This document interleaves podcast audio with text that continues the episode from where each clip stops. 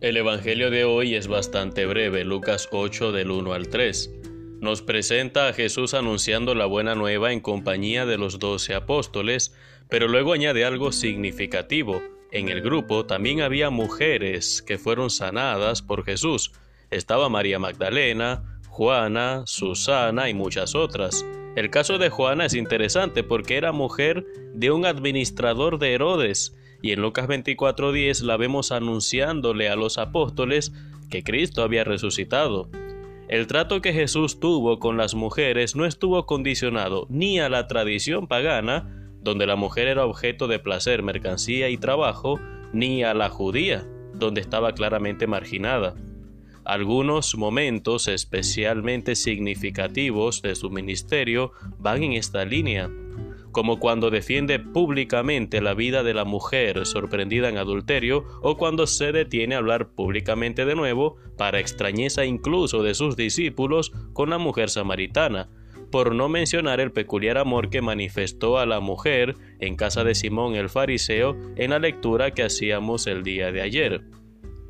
Las mujeres, junto al apóstol Juan, fueron las que se quedaron con él en la cruz, y por eso fueron las primeras en saber de su resurrección, y entre todas ellas hay una que sobresale de manera especial.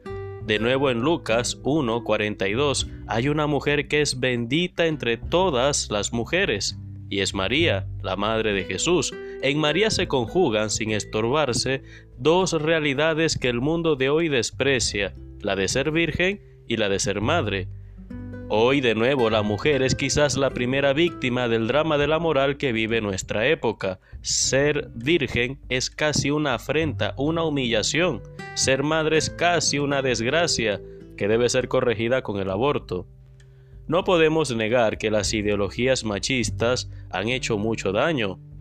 Y es particularmente asombroso que esas ideologías siguen presentes paradójicamente en los movimientos más radicalmente feministas. Muchos de esos movimientos hoy por hoy colocan a la mujer en un estadio incluso más degradante que el machismo más tradicional.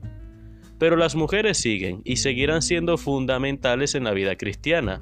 Como dice el Papa Francisco, no es el hombre el que trae la armonía, la trae la mujer que nos enseña a valorar, a amar con ternura y hacer que este mundo sea una cosa hermosa. Esta sumarísima lista que nos presenta Lucas el día de hoy podemos seguir extendiéndola a lo largo de los siglos. Pensemos en Felicita y Perpetua, ambas muy jovencitas africanas que murieron por ser cristianas en el año 202. Una de ellas recién había dado a luz en la prisión o en Santa Hildegarda, aquella religiosa alemana que hace 900 años iluminó al mundo con sus escritos y enseñanzas, haciendo rectificar incluso al emperador Federico Barbarroja, o más recientemente la italiana Gianna Beretta, médico pediatra que vivió santamente y se resistió a abortar a su última hija aunque eso le costara la vida. Giannia murió con 39 años, fue declarada santa en el año 2004 y hoy en día su hija, la que se salvó de ser abortada, vive y también es médico. El testimonio de heroica santidad de las mujeres atraviesa toda la historia del cristianismo, se inserta en cada época, en cada cultura y nos llena de alegría, de estabilidad y de paz. Por eso terminemos esta semana orando por todas ellas y ofrezco la Santa Misa por ustedes que son la gran mayoría de mis oyentes y están decididas a dar testimonio de fe inquebrantable tanto al pie de la cruz como en el esplendor de la Pascua. Por eso las invito a decir, como Santa Teresa de Ávila, Señor, tuya soy, para ti nací, ¿qué ordenas hacer de mí? Que Dios te bendiga en el nombre del Padre y del Hijo y del Espíritu Santo. Soy el Padre Renzo Gotera, desde la parroquia San Felipe Neri, Arquidiócesis de Maracaibo, Venezuela.